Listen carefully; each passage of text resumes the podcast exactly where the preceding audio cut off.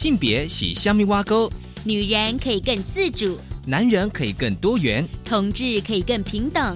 无论你是异性恋、同性恋、双性恋，或者是跨性别，让我们共同打造友善无歧视的新校园。最没有尺度的声音，就在性别教育 Easy Go。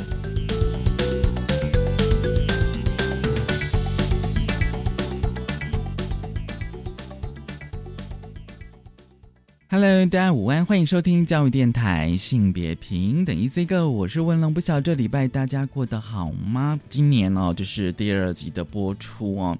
今天呢，呃的性别大八卦呢，我想跟大家来分享社区的药局哦。社区药局跟性别有什么关系哦？其实呢，哦，就是在台湾呢，已经有非常多的艾滋友善的药局哦，就是让这个艾滋感染者呢。在我们的社区的药局领药方便，而且兼顾了隐私哦。稍后回来哦，我们来跟大家来分享这一则的呃新闻。今天的性别慢慢聊哦，想跟大家来聊的是跨国同婚的议题哦。因为其实呢，大家知道，就是说在去年哦，就是我国成为亚洲第一个同性婚姻合法化的国家。可是呢，呃，当然法案已经是有它不足的地方。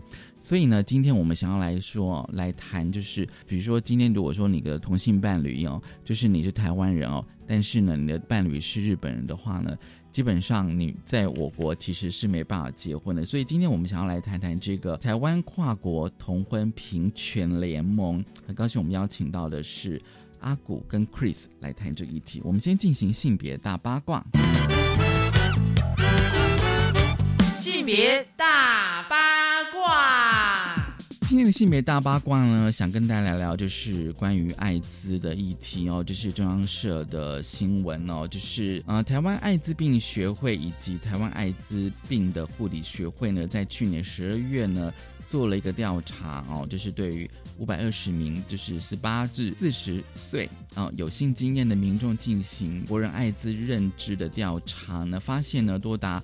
啊，百分之七十的受访者呢不知道艾滋病其实是可以预防的啊，而且呢啊，就是因为呢呃受到了新药的发展呢，其实呢感染这个艾滋病毒呢就像是罹患的慢性病，而感染者呢他一天只要吃一颗药呢就能将病毒控制到检测不到，不仅没有什么副作用。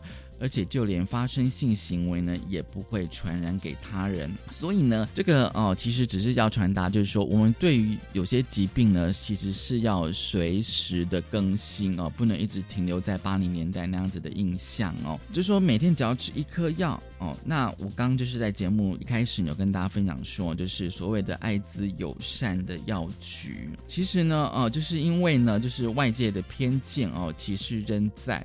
所以呢，对于部分的艾滋感染者而言呢，就是就医领药并不是那么方便的事情。我们跟大家跟大家分享的是 ET Today 的新闻哦。那么位于在高雄呢，有一家仁和药局呢，其实它在一百零五年的时候已经成为全国第一家艾滋药物指定的药局。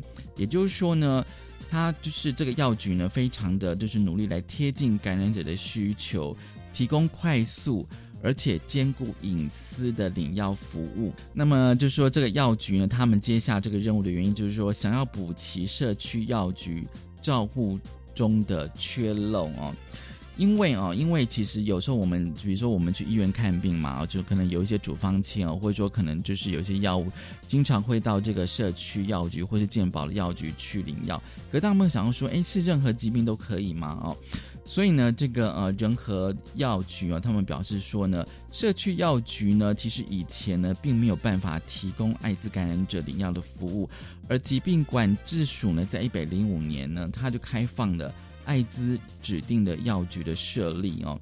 所以呢，这个药人和药局都觉得说，哎，他觉得应该有意义来做这个事情。他们说想法很简单，就是社区药局呢，就是要做就是跟民众的健康服务，包括比如说像慢性病的领药，还有卫教等。但是呢，在一百零五年之前呢，就是独独缺了艾滋感染者的服务，所以呢，这个社区药局呢，就想要补齐这个缺块，让社区的民众不管什么样的疾病跟问题呢。都可以来这个药局寻求帮忙哦。所以呢，我觉得社区药局哦，可以让艾滋感染者啊，就是领药，其实是非常的重要的哦。那仁和药局呢，他们表示说，其实有不少服务的感染者，就是在台北看病，然后再来再回到这个南部来领药，就是因为呢，怕在这个医院遇到熟人哦，然后呢不方便解释自己的病情，所以才会开呃跨区的看诊。所以呢，相对医院呢，社区药局通常人会比较少，而且呢，到这个药局呢购物。咨询也比较自然，所以呢，这个仁和药局呢，他们也会帮助感染者做好药品的包装，避免被认出。而且呢，现在因为网络通讯的发达，药局呢会用通讯软体提醒患者领药，约好时间呢，把准备好的药物取走，就可以马上离开。这个方便性当然是提高了哦。至于呢，就是机关署呢，就是在去年又增加了十三家的艾滋指定的药局，所以呢，目前呢，就是全国已经有十四个县市已经有四十二家的艾滋指定的药局，只要持有医师开立这个处方签的感染者，可以就近领取艾滋药物以及获得卫教服务。所以这个社区药局呢。也提供了就是艾滋感染者的领药的这个服务，我觉得这是相对友善的。这是今天开始跟大家分享的性别大八卦，稍后回来性别慢慢聊。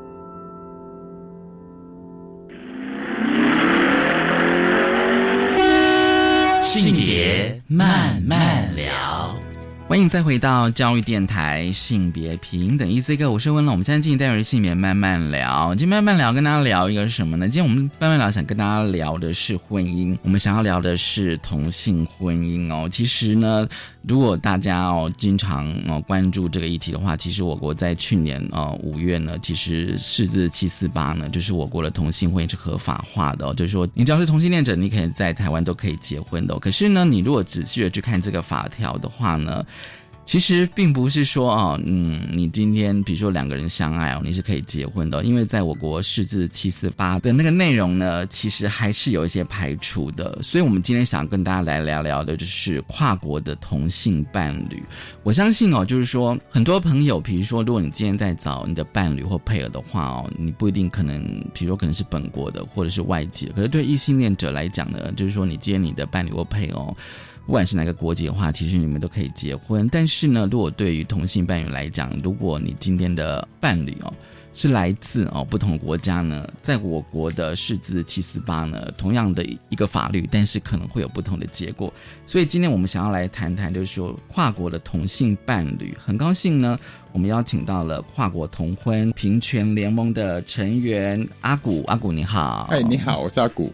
Chris，Chris 你好，Hello，文龙哥好，我是 Chris。好，其实我关注跨国同性伴侣哦，已经有一段时间了。其实我对这一题其实是真的还蛮关注的哦。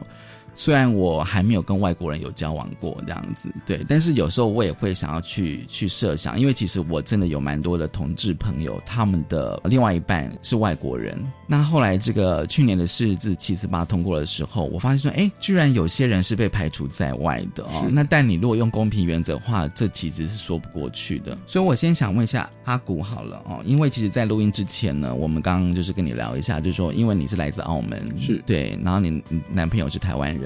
对，所以你们应该对这议题是非常的感受，应该非常的强烈吧？对我们感受其实很强烈，因因为我们两个关系，应该说他是我老公啊，因为我们已经做仪式婚了，我们在澳门的时候已经有办婚礼，但是在法律上面，当然就是就是如刚刚所说的，我们的婚姻其实，在台湾还没承认。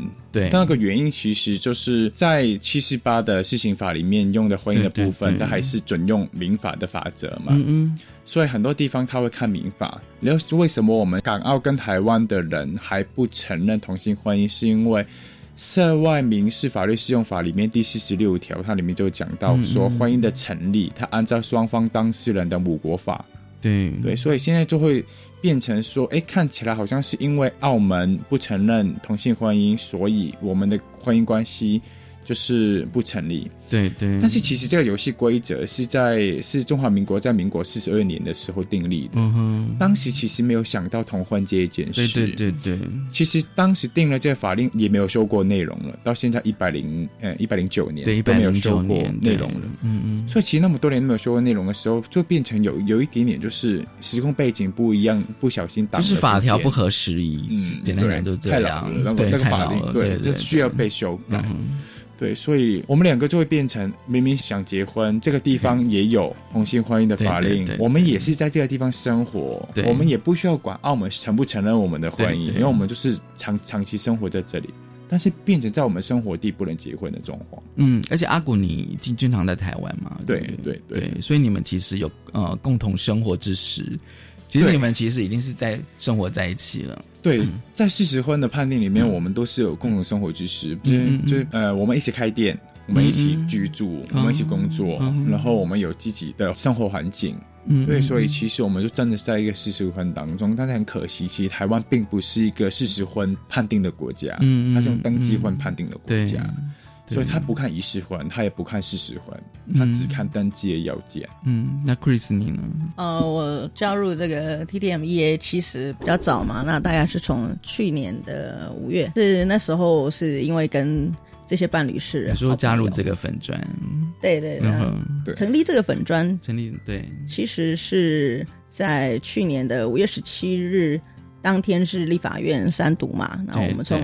早上下大雨去开了一个记者会，啊，那到下午我们跨过临时动议没有通过，嗯嗯，再开一个记者会，啊，那时候有呃遇到。别的记者来问我说：“哎，有什么感觉啊？”我说：“嗯嗯，就是单单作为一个台湾人，我是觉得很骄傲。对，是因为我发现自己的同志应该也超过二十年了。嗯从小时候的话，那嗯，那其实小时候是没有想过的。那可能之前结婚这件事，结婚没有想过啊，就只是觉得可以交往啊，可以找到一个稳定，大家比自变成大家自己认定嘛，但是不会。”可能就没有办法结婚啊，所以朋友问的话只会说啊没有办法结婚，不能结婚。那至少在五一七的时候啊，那之后可以回，你可以回答说啊我我还不想结婚啊，或是我可能诶明年结婚，就是我们有很多选择了。嗯，那时候是很开心的，但是跨国并没有同时通过，对，就替朋友觉得很难过。所以在五一七之后，我们就讨论说，我们好像需要一个平台，因为。很多跨国的伴侣本人呢，其实，在那一天之前，他们是不知道自己有可能是七四八上路之后，他们还是不能结婚的。他们很多跨国伴侣都以为，只要七四八上路就可以结婚，对，就是以为，因为不就是一视同仁嘛？那所以我们就说啊，那过了今天，过了五一七新闻一出来之后，一定会很多人就是觉得，哎，怎么会这样，很彷徨啊？那我们就赶快成立粉专是最快的嘛，只要申请就有，所以我们就成立了一个脸书的粉丝专业跟 IG，那先 PO 了一些我们过去做过的事情啊，啊，还有一些我们跨国伴侣的照片啊、故事，那让他们可以找到我们。所以前面光一个月可能就一千多个人。嗯，对，那大部分是自己跨国的伴侣或是他们的好朋友这样子。嗯，对，啊，所以一直到从去年的五月啊，已经运作到现在也超半年多了，半超超对七八个月了。而且我看就是说，就是当时啦，当时连我自己我也觉得说，好像这个法通过之后，应该只要是在我国是同性恋者，你都可以结婚。可是你如果细看那个法条。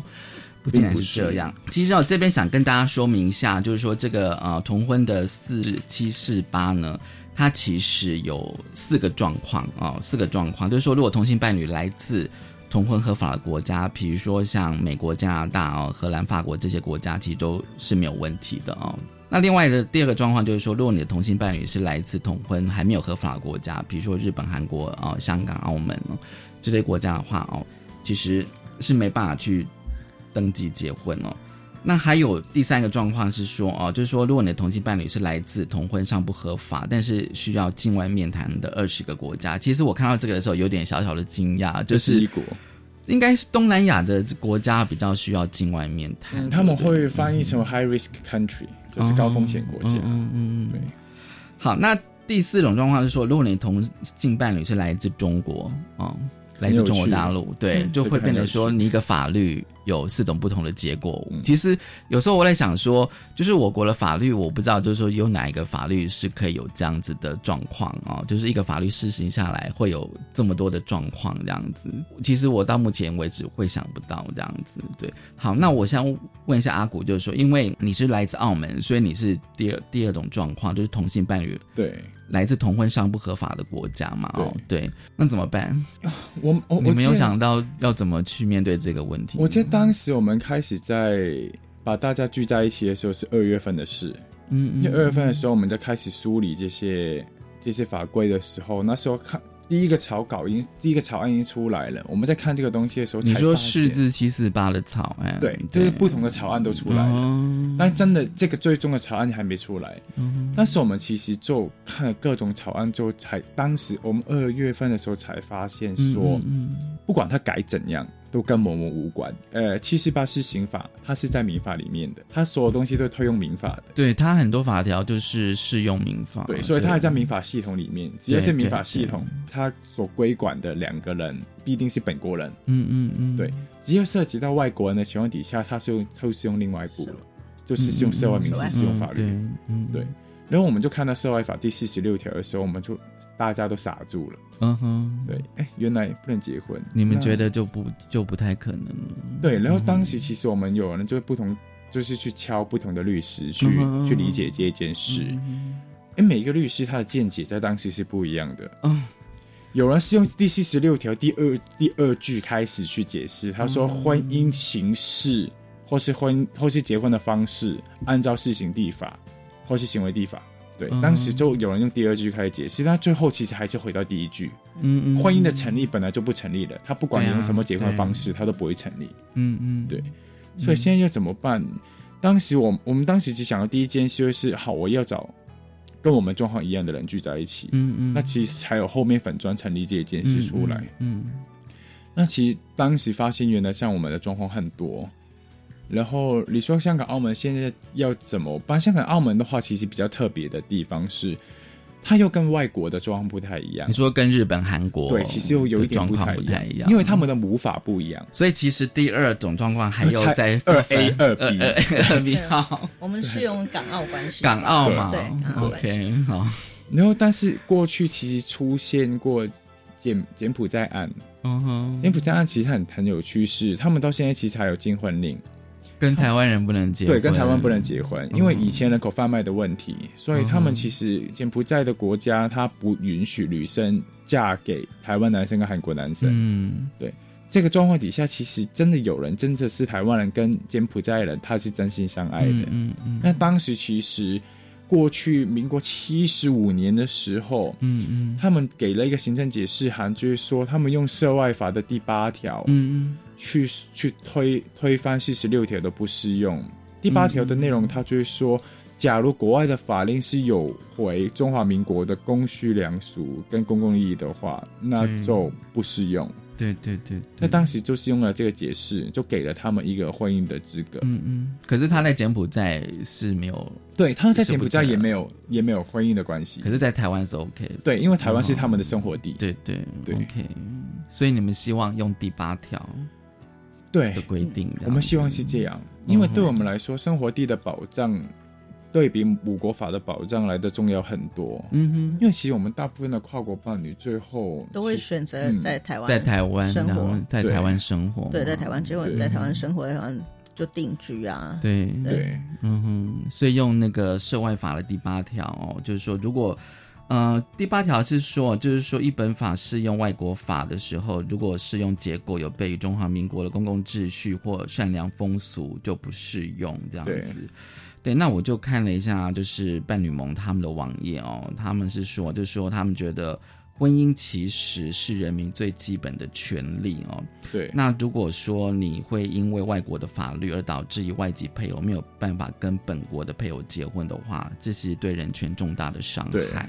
对，所以你们希望用第八条去解套四十六条的规定？我们希望是这样，因为其实，呃，四十号、七十八号理由书里面第三十一段里面有写，他说婚姻的自由，它是在于他要与谁结婚，跟要不要结婚的自由。对，这可是一个人民行使的，他用 fundamental right，他用基本权这个字。对，所以其实这个东西就真的是中华民国的。公共利益，嗯嗯，因为这个是很基本的东西，它就是一个基本的人权的东西。那如果他真的要是用为了去迎合外国的法律，为了使用四十六条的时候，导致到侵犯人民的基本权益的时候，我们就会觉得你应该要像柬埔寨案的时候用第八条去做解释。你其实这个这个外国的法令不适用，因为它有它侵犯了人民的基本权利。因为其实很多人他们会看到哦，跨国伴侣，跨国伴侣。对，其实我们是跨国伴侣，我们不是外国伴侣。嗯，跨国伴侣有一方。其中一方是，其中一方是是台湾人嘛？对，那所以我们今天，那我就是台湾公民啊。本来应该就像我刚刚说的啊，来五一七之前我不能结婚，五一七之后啊很骄傲可以结婚。哎，但是后来发现我只能选择我们自己台湾人，或者是说我能选择美国人啊、澳洲人啊、法国人啊啊。但是可是感情的事情有时候是。没有爱上了，爱上了，你根本都不 有时候没有得选择，你就是对啊，倒霉了。就说 哎呀，就是说，我觉得大家可以想一想，就是说，哦，你也不要说担保说自己不会去爱上外国人，而且你爱上外国人是在这二十六个国家之外的外国人，是对我觉得这个其实你就会。呃，我觉得有时候就这样，就是说，一旦你的问题哦，我觉得哎，居然跟法律是有关，而而且你发现说，就是我国的法律是禁止你们结婚的时候，你就觉得这个议题是跟你多切身，真的。对，因为我那我会觉得，我本来作为台湾公民，哎，过了五月二十四日之后，呃，我不管要跟什么性别我什么，只不过是哪个县市，对，本来应该是完全没有问题的，对啊，但是当我刚好对象是香港人的时候。那我们可能就又只能回到说轮流搭飞机啦，轮流在机场，因为那个签证的关系嘛。对。对对，至少就是可能啊，至少旅游签，嗯，至至少旅游旅游签是方便，但是对时间短啊，对时间短啊，对，因为是我会觉得，在一个婚姻的关系里面，其实它很很很有趣的现象，是我们过去都会说不能跨种族嘛，嗯，然后不能跨国籍，嗯嗯，到嗯。我们终于可跨了性别的时候，又回到后面之前一个问题：为什么会跨国籍？这样。好，我们先休息一下，稍后回来。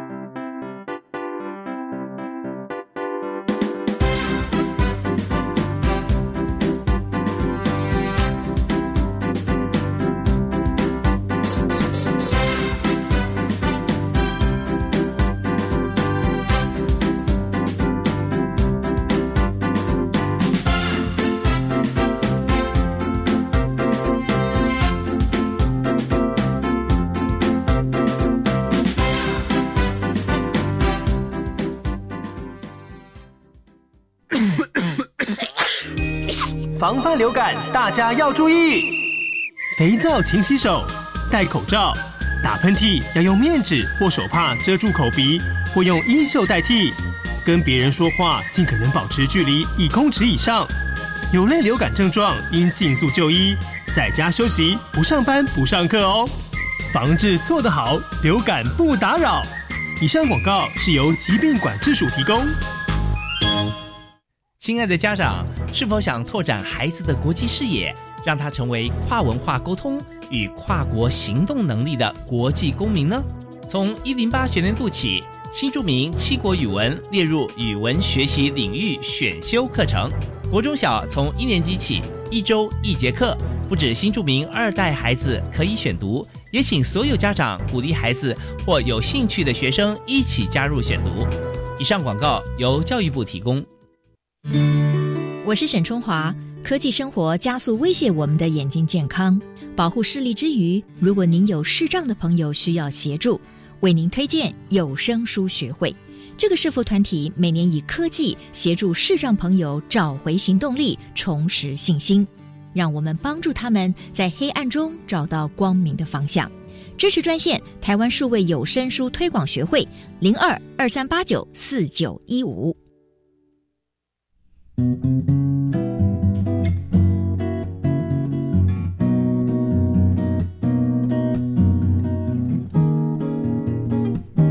我是苏命苏米恩，你现在收听的是教育电台。Open your mind，就爱教育电台。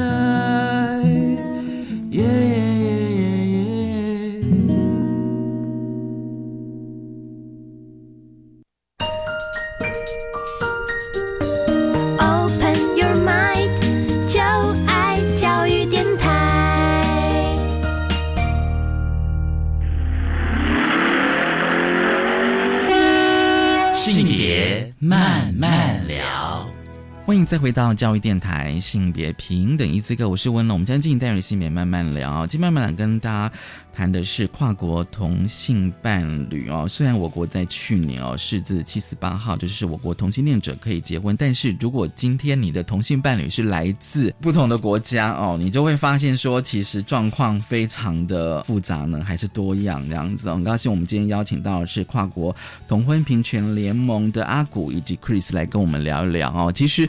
呃，在去年十月啊，有个新闻就是说，就是其实因为啊，就是跨国的同性伴侣的那个状况，其实是还蛮多样的，所以呢，司法院他们有在研议当中，就是说对于跨国同性伴侣不能结婚的状况，他们也要想办法去解决。那我就想说，哎，那你们的策略是什么呢？总是希望快点逼的政府，就是说你们赶快解决吧，因为大家都已经在一起了。对我们对那个需求其实是很紧急的。对，那需求其实很紧急，因为我们二月份发现这个状况到现在，其实有人已经离开了我们了，也有人分手。嗯，对，那个离开真的是他过生的。嗯嗯，对，其实我们有悲剧发发生了。其实，虽然我们一直都在一个我们希望可以再赶快的脚步去处理这一件事情。嗯，一开始其实我们希望通过行政系统去处理。嗯，那因为我们也也看过其他的案例，比如说柬埔寨案，刚刚有讲过那个问题，其实用行政系统都可以解决。对，但是似乎在这个状况底下，行政系统有他的考量，他们会担心，哎，如果他们直接用行政系统去处理的话，会不会超过他们的权限？嗯，然后毕竟这个这个议题其实，呃，同性婚姻这个议题这几年其实是敏感的，它的它牵扯到的社会效应是大的。那在这个脉络底下，其实我们有想过去在立法系统去做倡议，嗯，但是我们的人数真的太小，太少，然后我们的议题性那个悲惨的程度没有到一个大大型备案那么严重，所以其实我们比较困难在一个立法系统里面。拿到一个很具体的声音出来，那我们就会觉得，嗯，那我们从司法系统去做倡议比较好了，因为司法系统毕竟是人权的守护者嘛。我们在这个管道里面去做倡议，其实比较合理。但在我们在这个倡议过程当中，其实慢慢的，好像，呃，九月份的时候，尤美女也在一个节目上面有讲到，她她也觉得跨跨国婚姻这件事没有处理好，其实是一个。需要被改善的地方。对对。然后到十月份，其实司法院他们有出新闻稿出来说，啊，他们正在演绎当中。我会觉得，哎，其实社会真的会看到我们的需要，他们也在希望可以透过一些方法去让我们的婚姻节可以。保障得到，最希望当然就是用行政的方法去做解决，因为这样最快。对，这样你也不用立法。对，因为过去有案例，对我们来说，其实社会的撕裂性也好，对我们的紧急的程程度也好，对我们其实来说是最好的。这是我们最希望的地方。你们有就是一致的，就是希望能够就是比较异性伴侣这样，对，就是直接就比较伴侣就好了。对，因为其实你说一个法案下来，然后有四五种的状况，但是如果修法的话，可能又旷时费日啊，然后就像我们对那个是另外一条路，但是就是要需要时间了。对。对，那希望在我们这边的话，是希望先用行政来解套，来纾困。啊，修法的事情让我。再慢慢去，再慢慢我们对，嗯哼，而且过去还是有相关的案例嘛，对，刚刚讲那个柬埔寨的案例，其实跟阿古你有讲到，就是说你们人数是不多哦，但是就是说至少哦，你们有一个粉砖，对对对。对，因为我觉得有时候再怎么样，也希望能够有一个集结的，不管你是用网络空间或实体空间。对，谈一下你们怎么当初想要那个粉砖的经营这样。去年的五月，五月啊，开始这样子。对，五月五月开始，可能又从二月开始讲。哦，对，二月要更早。对，二月的时候，其实我们发现这个状态。对。然后之后，我们就开始在看，哎，原来不管是民法还是专法，我们好像都跟我们跨国无关哎。那我们就会找跨国那一部法律到底是什么？嗯，但那个是有研究的人，他才会发现。我觉得一般应该，我想多数人大概会没有想到，没有想到，对，本国或跨国，以为说只要法令通过了，他觉得他就是一个哎那么大的法律，等于是一体适用嘛？对，对。如果今天我的伴侣不管是本国人或者是外国人的话，就是但只要我是台湾，只要我是台湾公民，大概就 OK 这样子。应该很多人应该是没有没有想到这个。是的，所以二二月就发现的人其实非常少。对，所以我们发起这个，我们应该说我们发起聚集大家在一起。嗯嗯。可是你们要怎么去找各地的跨国的同性伴侣呢？我们当时就是用一个很很很典型的研究方法，snowball，滚雪球。嗯，滚雪球。因为其实我们即使是跨国，我们身边多少会有一两对跨国，那我们就这样滚出来。那其实那时候滚的还滚的蛮多的，那时候滚了五十几对吧。我是先看到他的文章。我其实看蛮多篇，他写很多一些可能是关心我们台湾政治啊，然后是关心我们台湾选举啊，哦，然后那当中有一些，然后我想啊，原来这个人是澳门人，怎么那么有趣？就是他对我们台湾法律有了解，就超过很多。当然，我觉得有时候你对你自己很切身的，而且你觉得需要的时候，你一定会想要再去了解说这到底怎么办。而且现有的法律的确对我不利啊。对，那我当然希望说。你既然制定法律，希望我当然也希望我被保障。对对啊，一定是这样。所以你看到阿古的一些波文啊，我就觉得哇，这个这个人真的是澳门人吗？因为他自自我介绍就有写说，我来自澳门啊，以前做心理治疗师啊，然后现在在高雄跟。男朋友开一个蛋糕店，然后家家人，那那时候还没有，那那时候说，那时候说家人常问，常常问我们什么时候结婚啊？对，就觉得哎，这个人怎么这么有意思啊？就是就是一个外国人，然后可是他把我们台湾的，像刚刚讲说，我们甚至本地人只要没有切身的所谓涉外法啊，这些他都已经都研究过了。而且那时候时间非常早，是不是二零一九去年的年初？嗯，对，呃，二月底，嗯嗯。然后之后我们就聚在一起，就从一个拉的群组，然后就到五月份的时候，其实 Chris 他们就讨论说，哎，我们要不要开一个粉丝专业会比较好？资讯就传就有点像一个海上的灯塔啦。哦，那因为很，我们发现原来除了我们几个之外，可能全台湾还有好多好多散落在各地，我们不知道他在哪里的跨国伴侣啊，那他可能会想要跟我们一起，因为我们当然我们自己也需要。人数越来越多，声音就越来越大。那他们也需要很多很多的问题想要咨询。哦，对啊，一定的。对，那粉丝专业就会有问题。刚开始就人工嘛，其实想问的问题，可能后来发现想问的问题都重复。通常会问什么问题？就第一个问说，请问什么时候可以结婚？第一个问什么时候可以结婚？回答说，抱歉，现在不行。他说，哦，那为什么不行？总要有个时间表吧。很爱问时间表，人家时间表就是我们自己自己也生不出来。说为什么不行？之后好，那那说那我可以做一些什么啊？那我们就跟他说好，那你可以帮忙写信去我们刚刚讲的司法院、行政院、陆委会、外交部啊。那我们之前写过的范本，那请你跟着我们这样做，至少。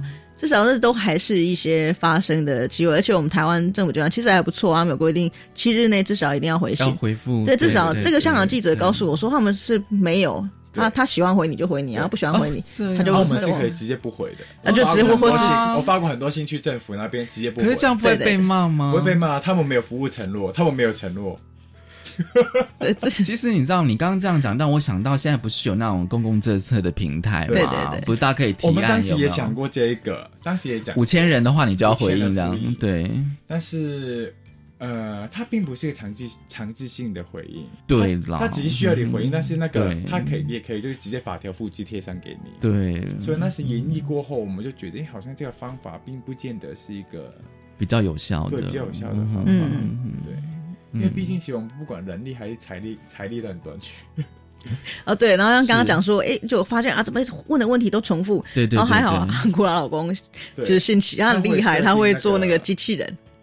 机器人回复的，对，自己都是机器人。所以其实现在大部分留言，看到他立马回你，那个机器人回都没有人再回。一开始我们大家真的线上回的时候，你说的是不是那个讯息，脸书上的讯息？那个对，就是他回答说：“请问跨国伴侣什么时候可以结婚？就是为什么不能结婚？”然后就把刚刚涉外法那些机器人就会先自己回复，一直到他说：“那我可以加入你们群组吗？”到这个时候，我们本真人才。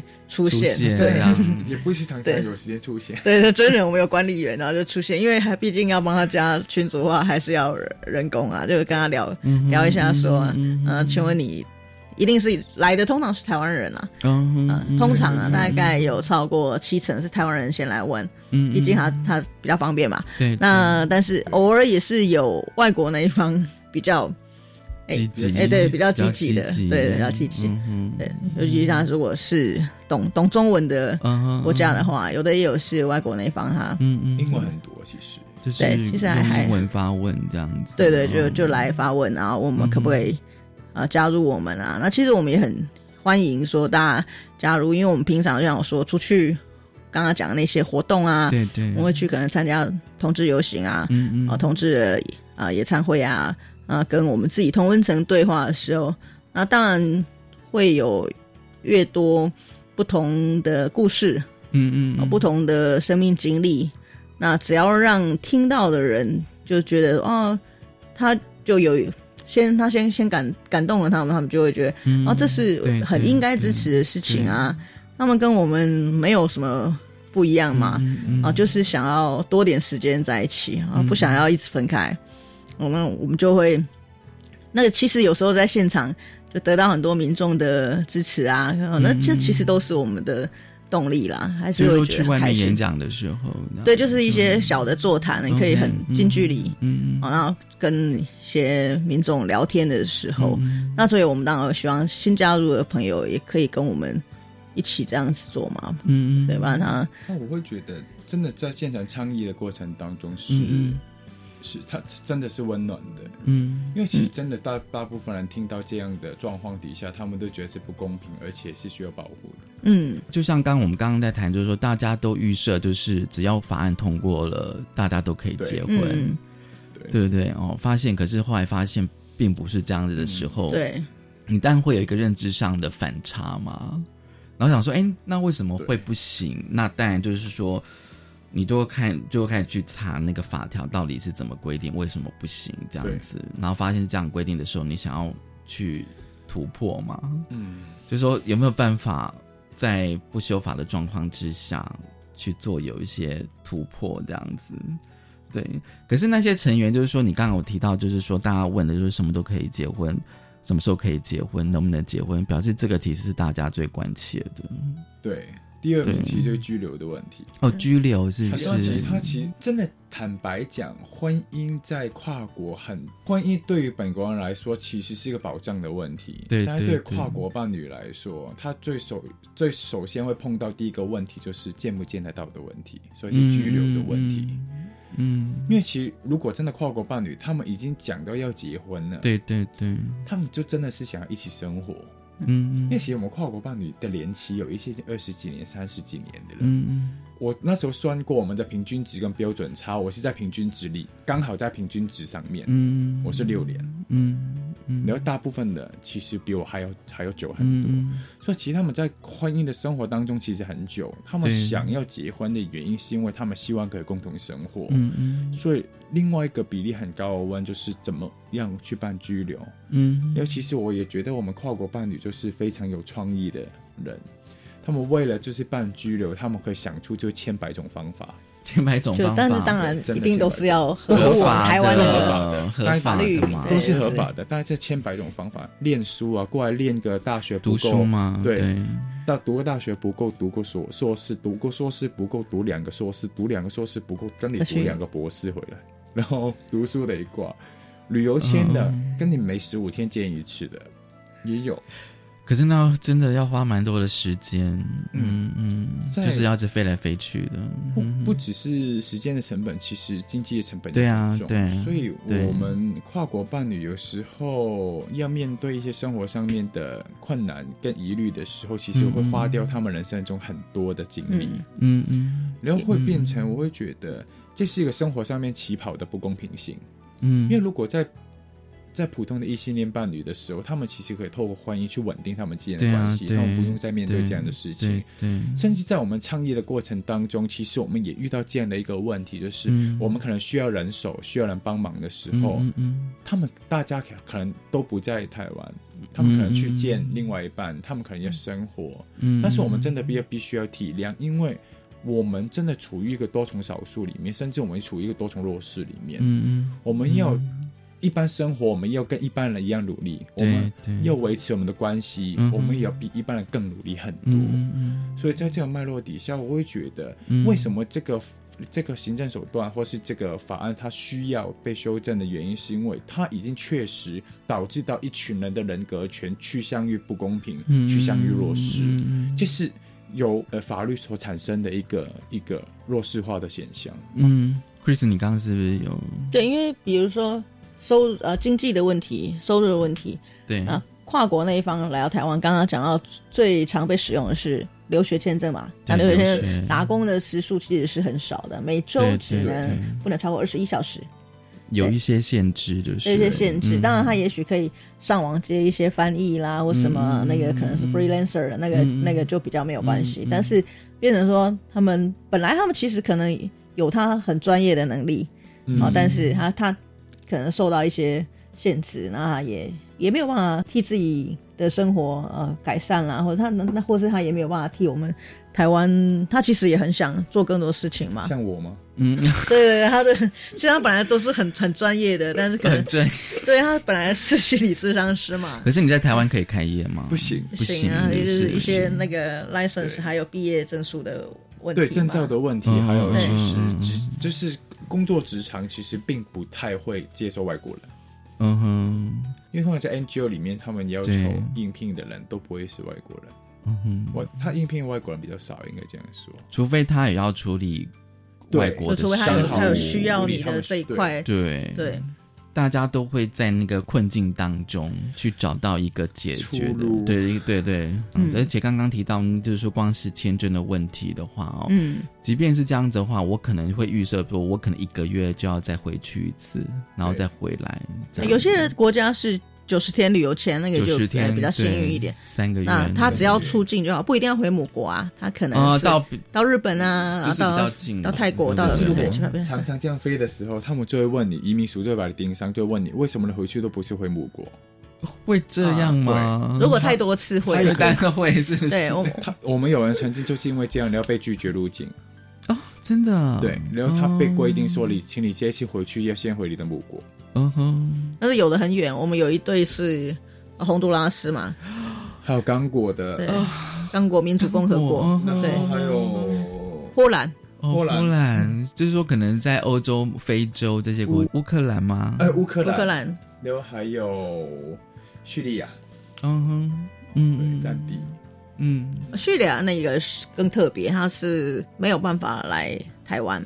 对，对，它不在我们台湾允许的旅游国家。对对，所以如果他要来的话，应该要拿什么签证？他没办法来，他们没他没有来过台湾，他们都是在第三地见面，对，都是台湾那个飞出去。他们两个都去需要第三个地方见面。对，嗯哼。其实我们现在很多都是这样，他们只能飞第三地。嗯哼，了解哦。所以真的耶，我觉得有时候就是说，如果并并不是发生在自己身上，或者说如果你没有好好的深入去聊这议题的话，你很难想象是，嗯，你很想说哦，居然有有两个人他需要到第三地才能够见面这样子，对。所以很有趣的是，我我认识那么多。自己台湾也认识很多嘛，那我们自己台湾的反而从去年五月二十四到现在，我真的有去登记，然后真的有来发喜帖给我的朋友是非常少，就台湾本地的朋友，因为他们已经在一起很久，像我们刚刚讲的居留经济的问题，他们都没有，所以他们就而且他们在一起非常久了，可能已经共同生活很多年了啊，然后他们想说啊，五月那个不要跟年轻人去那边。排队啦，哦，我们改天再去啊。你说两个都是台湾人的状况，对，两个都是本地台湾人的状况的话，其实我真的去登记的朋友真的非常少，到现在可能就个位数吧。对，所以就表示说跨国的需，他的他需要需求需求需求反而是最大的，反而是最大的，因为他现在的状况。就是只要去登记的话，这些问题全部都可以解决掉。对，全部可以解决。嗯，那台湾人就本来他就没有这个问题，所以要登记只是说多一个保障当然很好。但是我没我没有急啊，我都已经两个人住在一个屋檐下，已经可能已经五年十年啦。对啊，所以我觉得这是一个还蛮有趣的。处境不太一样，对，一个处境不一样。好，我们先休息一下，稍后回来。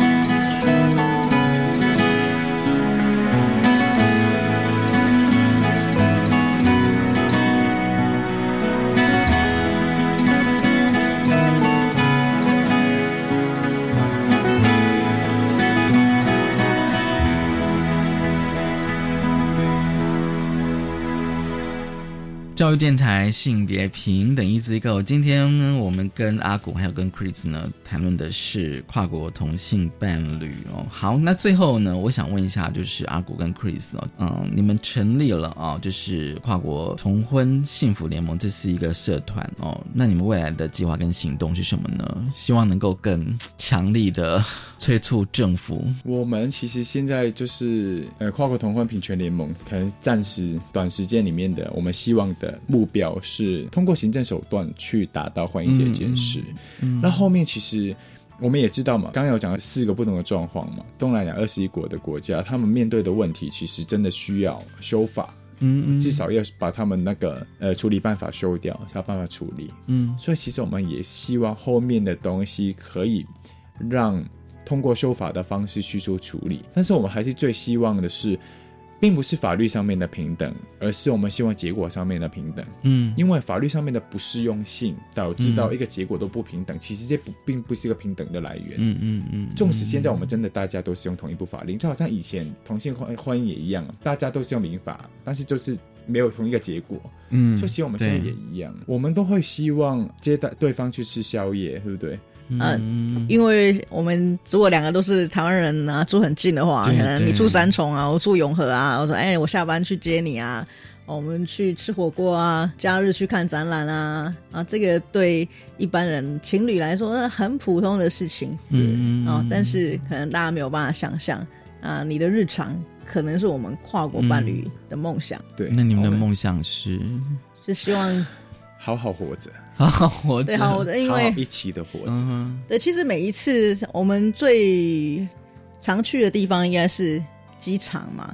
不管是可能就是送对方回国，对啊，接机的时候都是很开心的，然后飞飞过来台湾啊，接机的时候都是很开心。对，特别台湾是岛国，我们只能用飞机，所以机场对你们来讲应该是不同的感觉了，完全不同的感觉。我们我们的跨同盟的 logo 上面有一台粉红色的小飞机，对，因为其实就是代表着我们一定会。经历机场就是机场空间，对，或是我一个人飞过去，对，他来接机，或者他一个人飞过来接机。哎，但是有有一个事情，我的梦想就是我们两可以一两个人一起飞，因为其实是很。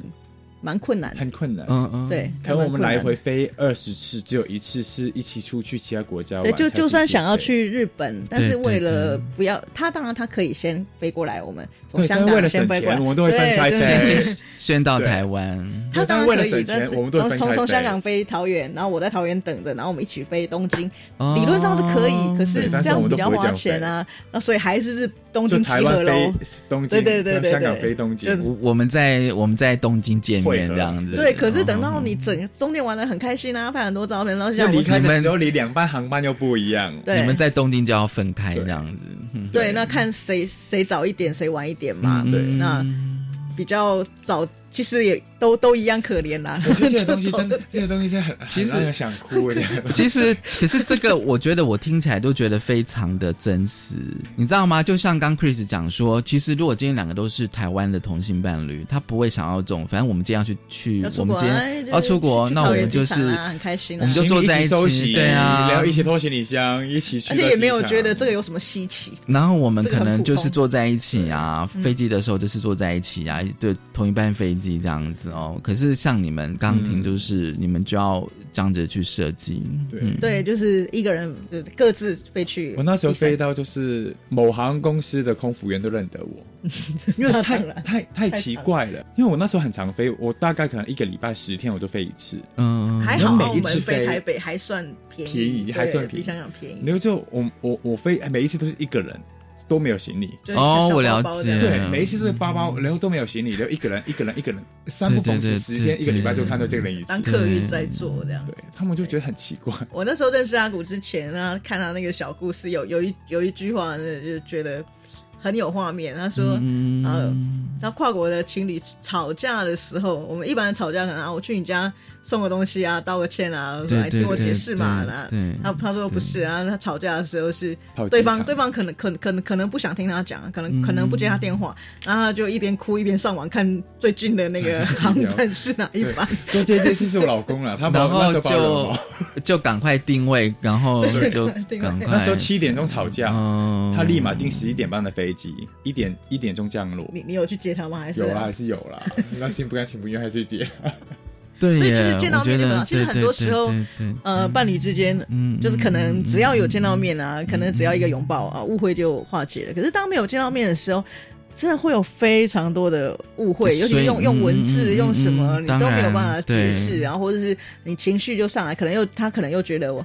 啊，我是一个人，我生活压力很大哦，我在我在这边也很辛苦啊，然后可能就不想跟不想跟你讲啊。这其实那个那个是还哇，我觉得还蛮写实的，很多人没有办法想象的。对对对，好，真的希望哦，就是说。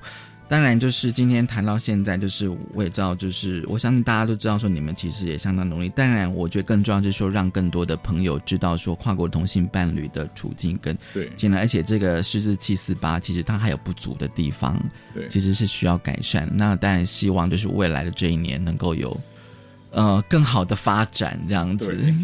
今天真的很高兴哦，就是阿古跟 Chris 来跟我们分享。希望未来哦，其实我自己本身也真的还蛮喜欢听，就是不同类型的伴侣的故事。